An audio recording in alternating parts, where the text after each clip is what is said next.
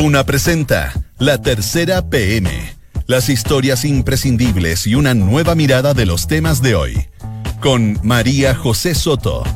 Auspicio de Inmobiliaria Sinergia. Duna. Sonidos de tu mundo. Dos de la tarde y tres minutos. ¿Cómo está? Buenas tardes. Bienvenidos a la tercera PM junto a Radio Duna en esta tarde de día, viernes por fin, 14 de junio de 2019. Hace mucho frío. 10 grados de temperatura en la región metropolitana, más temprano hizo más frío y este fin de semana va a ser más frío, de hecho. Mañana sábado entre 3 y 11 grados la máxima y el domingo entre 0 y 13 grados, así que abrigarse bien. Hay harta noticia, tenemos muchas cosas nuevas, así que se las contamos de inmediato con los titulares de notas ya disponibles en la tercera PM. Vamos a hacer un zoom a la encuesta CEP que usted conoció ayer, donde Sebastián Piñera ya se enteró, bajó 12 puntos de respaldo, quedó un 25%, etcétera, etcétera. Todo el mundo decía es el momento difícil para el gobierno. Bueno, pero hay datos nuevos que los trae un amigo de la casa, Sebastián Riva. Por ejemplo, ¿dónde bajó el presidente? ¿En qué segmentos? ¿Quiénes lo castigaron en la opinión pública? ¿Cuáles son los más leales, los bastiones más fieles? Parece que le está yendo mal entre los sectores más jóvenes. Vamos a hablar también de Michelle Bachelet, que confirma visita a Venezuela la próxima semana en su rol de alta comisionada de derechos humanos de la ONU. Se va a juntar con Nicolás Maduro y Juan Guaidó, los dos líderes antagonistas del país petrolero.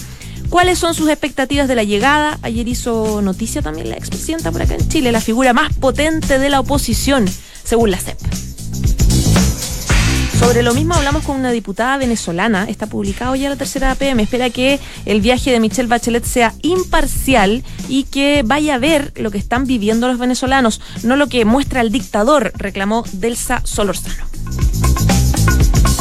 La UDI está enojada está indignada y este fin de semana además tiene su consejo que va a estar marcadísimo por, primero, el nuevo partido de José Antonio Caz y el cambio de gabinete que les cargó porque dicen que hubo poco ingreso UDI y mucho RN o simpatizante de RN o ex RN. Bueno, influencia de ese partido está. Eso lo resiente el gremialismo. Y la vocera Cecilia Pérez además dijo en esta radio esta mañana em, que esto no es cuoteo político, por lo tanto, un párele un poco en los reclamos. Y fue como poner benzina su comentario. Los 24 días de Carlos Irarrázaval como obispo auxiliar. ¿Qué pasó desde que el Papa lo nombró hasta su repentina renuncia? Claramente no soportó las críticas que generaron una entrevista que dio en CNN donde tuvo eh, comentarios complicados. Habló, por ejemplo, del rol de la mujer en la iglesia, en tiempos en los que muchos piden que la mujer tenga más poder en la institución.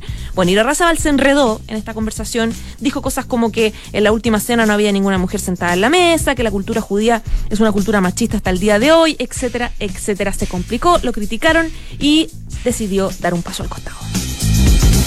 Le contamos también de la danza de millones detrás de la disputa por la herencia de Douglas Tompkins y ya que es viernes, eh, y ya que el rockero argentino, hay un rockero argentino emblemático, icónico que anda por estas tierras, les contamos de Rosario Ortega, la historia del ángel guardián de Charlie García. Es una cantante de 33 años, hija de Palito Ortega. Ayer en el concierto de Movistar que dio Charlie em, se notó como ella se roba totalmente el protagonismo guía a Charlie García cuando él olvida las letras, cuando se distrae, lo ayuda a llegar a los tonos difíciles, son amigos desde la adversidad y los tiempos difíciles de este cantante. Dos de la tarde y seis minutos. Comenzamos de inmediato con eh, la tercera PM y Radio Duna junto a Sebastián Rivas, un infiltrado ¿Cómo estás, María José Soto? Bien, ¿y tú?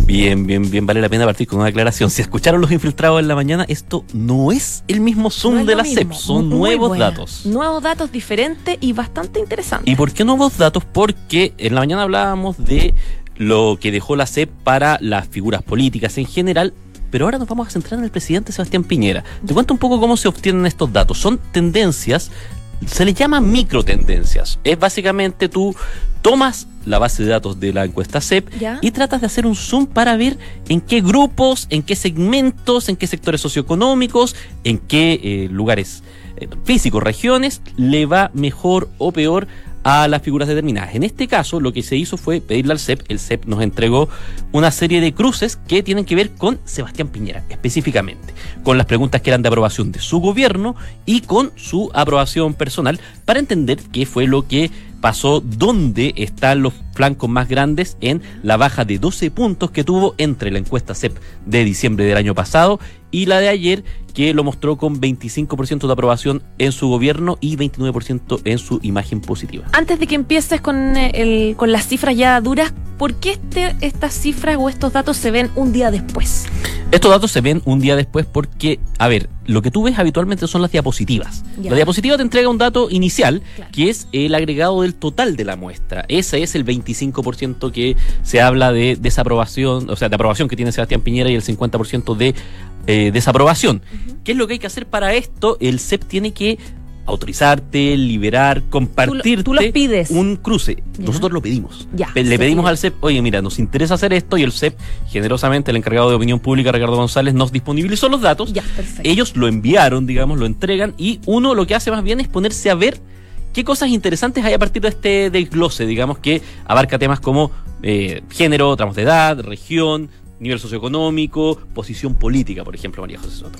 Ya, ahora sí, vamos a las cifras. A ver, una cosa que, por ejemplo, es interesante en términos de entender qué es lo que le está pasando a Sebastián Piñera y al gobierno, por ejemplo. Uno diría, en el caso de la derecha, ¿qué podría salir mal?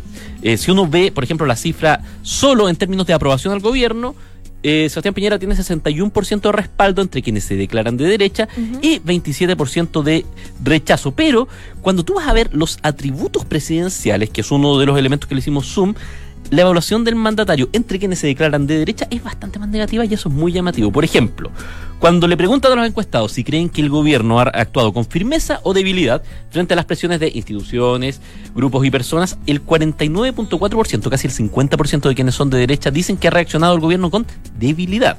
Y el 48.2 dice que lo ha hecho con firmeza, una evaluación que claramente es negativa. En menor magnitud pasa también cuando tú preguntas si encuentran a Sebastián Piñera cercano o lejano. Esta es una pregunta de atributos. El 41.2 no es la mayoría, pero es una cifra bastante alta, dice que es lejano. Eso sí, hay un detalle que cuando tú preguntas a la gente de derecha de si Piñera les da confianza o no, ahí no hay mucha duda, el 64% dice que de todas maneras le da confianza. Quiero hacer, eh, parar en un- una cifra que me, me parece bastante curiosa. Estamos hablando del porcentaje de personas que votaron, que seguramente votaron por Sebastián Piñera o que tienen cierta cercanía con el presidente Sebastián Piñera, que son de derecha. Ya, es un 40% que considera que ha tenido debilidad. O digamos, sea, es un, es casi un 50% que considera que La el gobierno ha sido débil en un Y- nicho donde tú debieras decir eh, es el nicho Apoyarlo. más fiel de, de Piñera, digamos. Y sabes que coincide un poco con el discurso de José Antonio Caz cuando dice que el presidente Sebastián Piñera ha sido débil porque ha cedido ciertas banderas de lucha a eh, la oposición, como por ejemplo, eh, y un tema que es súper ciudadano, tiene que ver como el 4% de la reforma previsional, donde el presidente Sebastián Piñera aceptó que no entre en las AFP, el- el- en, en- en el, Es el tema que- de la administración. Es probable que haya factores como ese, por ejemplo, que están influyendo en que las personas que se declaran de derecha, que cuando le consultan, oiga, ¿usted de qué sectores dicen yo soy de derecha? estén también teniendo una visión crítica en este punto, que es muy sensible con respecto al gobierno. Claro. Ahora, debilidad y confianza en general son dos temas que son complejos para Sebastián Piñera cuando tú los miras transversalmente en la encuesta. De hecho, cuando tú vas a la pregunta de si le da o no le da confianza a Sebastián Piñera, ahí es donde tú ves la mayor caída en todos los atributos que, anali- que analizamos para, eh, para la tercera PM. ¿Por qué? Porque en, eh, este es un tema que históricamente Piñera le ha complicado. De hecho, en diciembre, que la encuesta era mejor, el 50% de los encuestados decía que Sebastián Piñera no le daba confianza, una cifra alta. Pero ahora esa cifra subió al 66%, lo cual es bastante grande.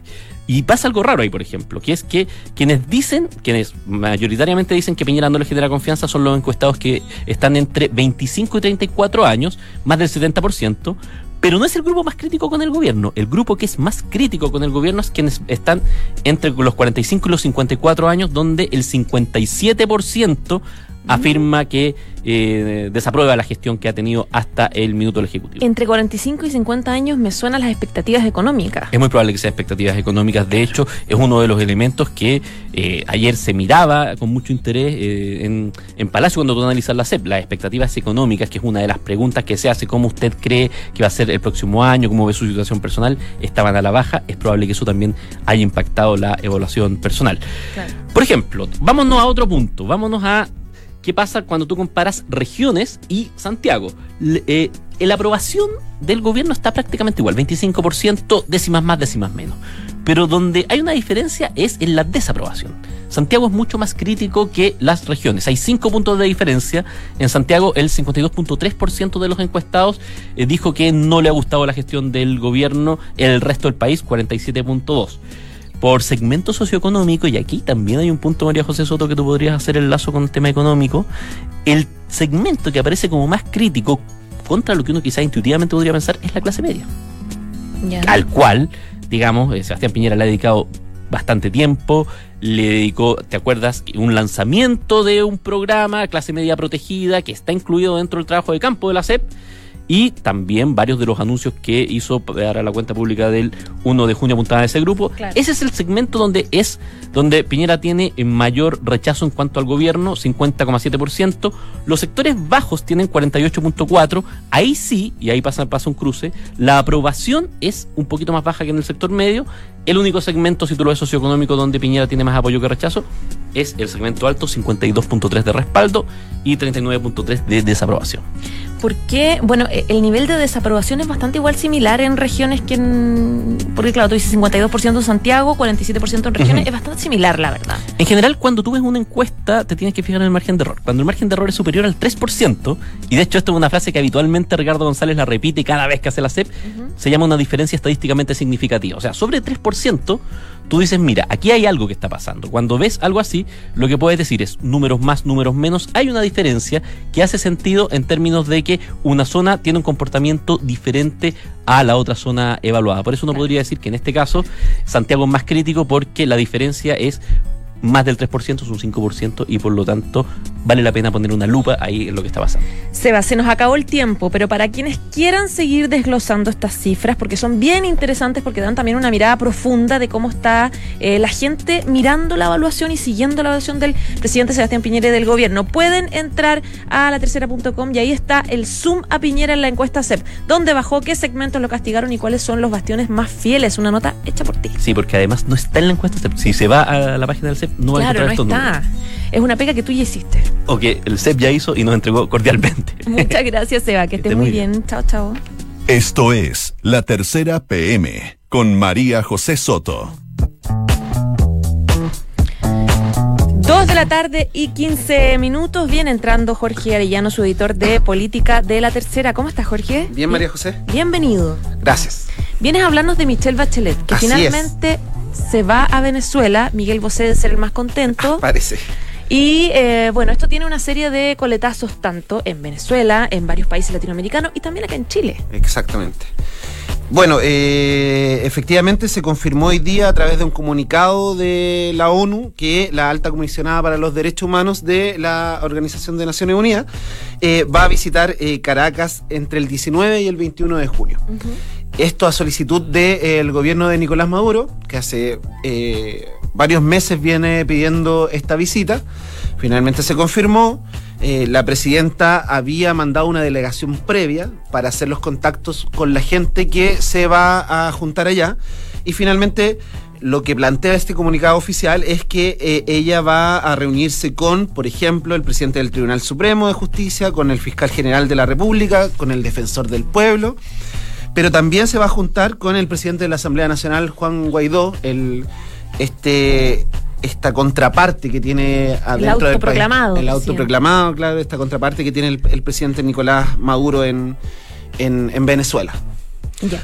Eh, bueno, se supone que eh, también como parte del comunicado oficial se dice que la, la, presidenta se va a reunir con víctimas de violación a los derechos humanos y ella misma ha planteado a través de sus colaboradores, pero también a través de comunicaciones anteriores que se han hecho vía oficial, que ella va a tratar de ser lo más imparcial posible, lo más neutral, eh, y va a tratar de reunirse con ambos sectores en este conflicto, esta crisis que tiene el país sudamericano. Eh, eso es, es, básicamente lo que De- se planteó hoy día respecto de, de- de esta visita. De todas formas, eh, en- esta invitación fue hecha por el presidente Nicolás Maduro, digamos. O sea, Exactamente. es una invitación oficial. Es una invitación oficial. Exacto. Por lo tanto, hay muchos sectores en Venezuela que ya están pidiendo. eh, decíamos también que hay una, una entrevista publicada en la tercera con una diputada venezolana que dice, por favor, que venga a ver cómo están viviendo los venezolanos y que finalmente esta visita no se la lleve eh, todo el gobierno de Nicolás Maduro un poco segmentando dónde va, qué, qué barrios va, con quiénes se junta, etcétera, etcétera. Entonces, ¿cuál es la expectativa que hay de que efectivamente tenga posibilidades reales de poder tener una reunión como más transversal? Efectivamente, eh, lo que te planteaba adelante, ella mandó hace un tiempo una delegación de eh, personas, de funcionarios de la Organización de Naciones Unidas para conversar con estas organizaciones disidentes que, existen en el país. Eh, se reunió con organizaciones sociales para un poco establecer la agenda que va a tener finalmente Michelle Bachelet allá. Entonces lo que se espera o lo que ella ha planteado es que más allá de la visita oficial o que pueda ser guiada de alguna manera por, por el presidente Nicolás Maduro, ella también va a tener instancias y chances para poder conversar con la ciudadanía eh, respecto de las verdaderas condiciones que, que- que existen en, en ese país. Y Claro. efectivamente, eh, el mayor temor que existe desde la oposición venezolana es que eh, el, el presidente Nicolás Maduro le muestre lo que él quiere que se vea. De hecho, también en una entrevista que... está en, en la tercera.com.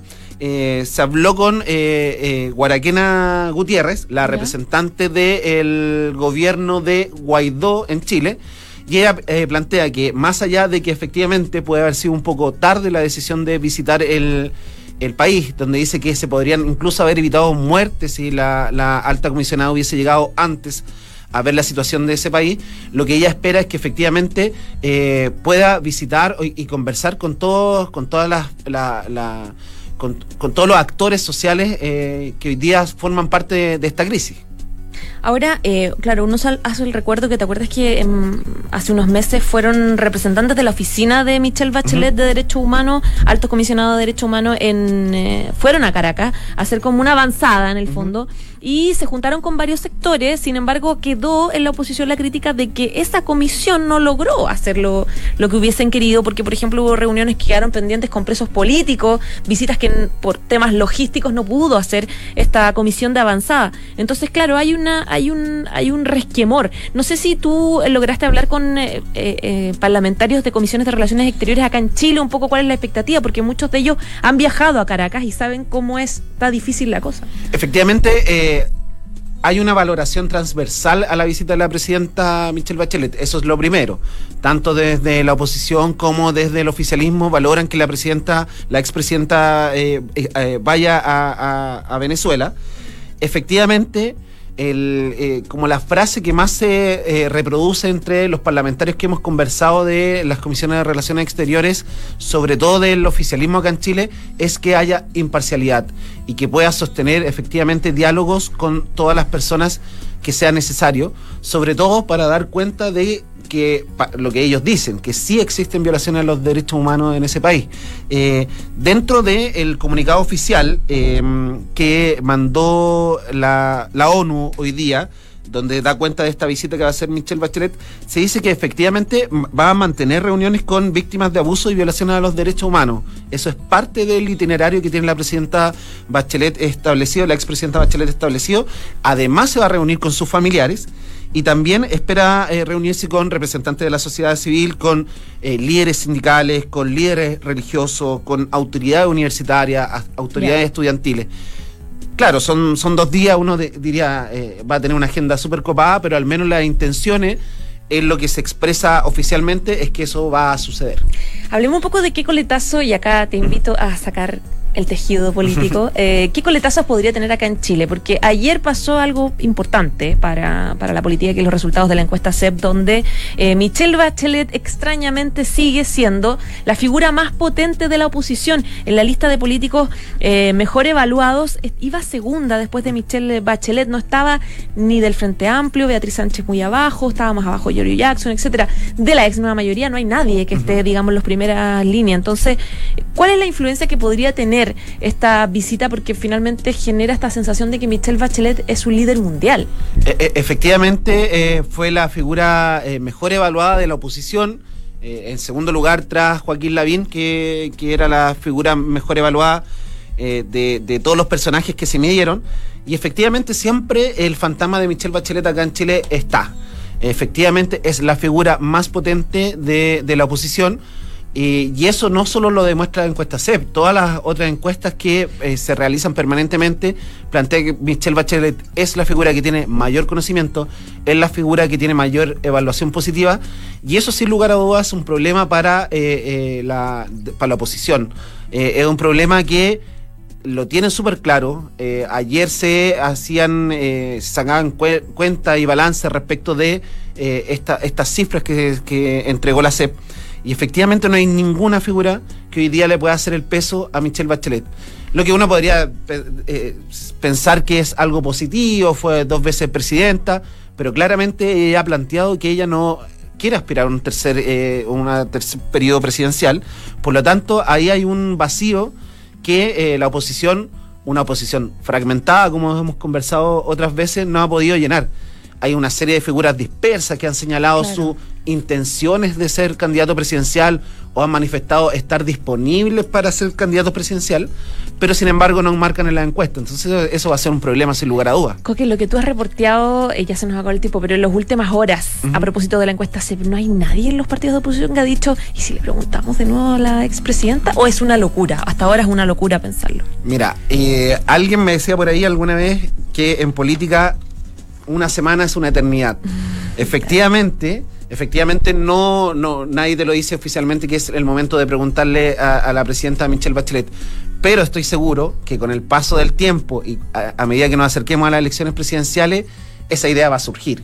Al- Y- a alguien se le va a ocurrir. Y va a estar sobre la mesa y va- la- se va a conversar. Qué impresionante, que no haya figuras nuevas que salgan. Ya, pues, Coque, muchas gracias. Gracias a ti. Que estés bien, chao, chao. Chao. Estás en la tercera PM con María José Soto. Dos de la tarde y 24 minutos. Les contábamos en los titulares que duró menos de un mes Carlos Irarrázaval, eh, ex párroco del Bosque, nombrado por el Papa, eh, renunció por varias razones que vamos a conocer ahora Juan Manuel Ojeda, pero es bastante sorprendente eh, no solamente el poco, poco manejo comunicacional que tuvo, sino cómo enfrentó la situación de aquí en adelante. Juan Manuel Ojeda, ¿cómo estás? Periodista de la tercera de Crónica. Bien, ¿y tú, José? Bien, también pues. Eh, El Papa se demoró un año en nombrar a los primeros obispos chilenos desde que se de- desató la crisis y, y que la, confer- la conferencia episcopal viajó hasta Roma a presentar su renuncia y de ahí en adelante el Papa lo único que hizo fue aceptar renuncia y nombrar administradores apostólicos. Un año después nombró a dos obispos auxiliares, del cual uno de ellos, Carlos Irarrázaval, fue comunicado hoy día que se le aceptó su renuncia. Él duró, tal como comentabas, duró menos de un mes en el cargo. Estuvo exactamente 24 días. Y esto principalmente porque una vez que se comunicó que el Papa había designado a Carlos Irarrázaval como eh, obispo auxiliar de Santiago, eh, él dio una entrevista a CNN Chile Claro. en que eh, dio una serie de declaraciones que fueron bastante polémicas, como por ejemplo cuando se le preguntó por eh, la inclusión de las mujeres en la iglesia, él en el fondo lo que dijo es que en la última cena no había mujeres presentes y eso era algo que había que respetarlo. que había muchas mujeres que estaban felices de estar como en una cuarta línea, digamos. Exacto, y eso fue muy polémico. Y no solo eso, sino, sino que también él dijo que eh, los judíos eran machistas, lo cual hizo que se armara un, un- conflicto ba- bastante complejo entre la iglesia y la comunidad judía, que de hecho hizo que eh, Monseñor Arauz tuviera que reunirse con la comunidad judía para manifestarle las disculpas y también los dichos que dijo en relación a la mujer. em, encontró un- una fuerte respuesta en la Organización de Mujeres Laicas, quienes eh, encontraron que eh, eran declaraciones que no correspondían, incluso escribieron un- una carta abierta que fue firmada por muchas personas que la enviaron directamente al Papa Francisco, en, en- en- en- en la cual le pedían a, mm, al Papa Francisco que eh, diera un paso atrás en su, en su nominación por, por todos los problemas que estaba generando este nombramiento. Y lo más interesante es que el Papa nombra a este obispo auxiliar justamente para buscar la unidad y la paz en la iglesia. Y apenas se supo su nombre y él empezó a dar sus primeras declaraciones, el efecto fue totalmente el contrario. Ahora, para ser honesto, uno no se sorprende con la opinión que él dijo, porque efectivamente a la iglesia le ha costado mucho y a golpes hacer sa- generar y empezar a, construir un montón de cambios históricos. Entonces uno puede decir, me parece que es una opinión que tal vez no comparto, pero que, pero que no me sorprende nada. Ahora, lo extraño de él es que lo haya planteado de esa forma, en una entrevista de esa forma. Claramente ahí hubo un pésimo manejo de qué se dice y qué no se dice, manejo comunicacional, que da la sensación de que no se subsanó al, al correr de los días. No, y fue, o sea, eh, como que uno podrá tener una opinión distinta o entender opiniones así, pero el punto es que en un contexto actual de la iglesia en que lo que se, ne- se necesita son que la jerarquía empiece a construir confianza, e- Claro. empiece a acercarse hacia los laicos, que aparezca y en sus primeras declaraciones eh, empieza a dar este tipo de opiniones, generó justamente eh, el efecto contrario. Y es de ahí en adelante que se empiezan a generar una serie de movimientos acá en Chile, en el Vaticano también, y se supone que eh, el ex el ex obispo, porque él nunca alcanzó a asumir, él se suponía que asumía ahora el 22 de junio, estuvo en conversaciones con el Papa y finalmente él optó por presentar su renuncia, lo cual fue bastante valorado por los laicos, eh, Ya. lo que consideran un acto humilde, un acto valiente, en fin. El punto es que eh, nos quedamos solamente con un obispo auxiliar en Santiago y nuevamente una seguidilla de errores que sigue acumulando la Iglesia Católica chilena y también que involucra al Papa en, en cuanto a los nombramientos. También esta, esta renuncia eh, también demuestra que hay ya muy poquita tolerancia, muy poco de la comunidad laica, de la comunidad católica, del mismo Vaticano, de Sí. decir, bueno, acá claramente error, salimos de inmediato. Eso se demoraba mucho y- antes de la crisis. Sí, y, y, y hay algo que es muy cierto. Desde que se desató la crisis, si hay algo que, que se ha desarrollado mucho en la iglesia a nivel de base, es que las comunidades de laicos se han organizado y ya han aprendido a ejercer presión respecto de la jerarquía. Y eso es algo que la iglesia chilena antes no pasaba y que ya simplemente los laicos ya nada no están dispuestos a aceptar a cualquier pastor que, que les ponga el papa. Y que finalmente yo creo que es una buena noticia porque genera más transparencia, no está la sensación de potestad, digamos, en las grandes decisiones. Exacto, y, y- y que era justamente ese tipo de actitudes que daba espacio a los, a los abusos de conciencia, abuso sexual, en fin. Claro. Reemplazos, No hay ninguna novedad, ni siquiera rumores de ningún nombre. rumor. Eh, yo creo que si se demoró un año en nombrar a dos obispos, Bueno, quizás sí. podríamos esperar bastantes meses más en encontrar un reemplazante. Ya pues, Juan Manuel Ojeda, muchas gracias. Igual, que estés bien, buenas tardes. Chao, chao. Dos de la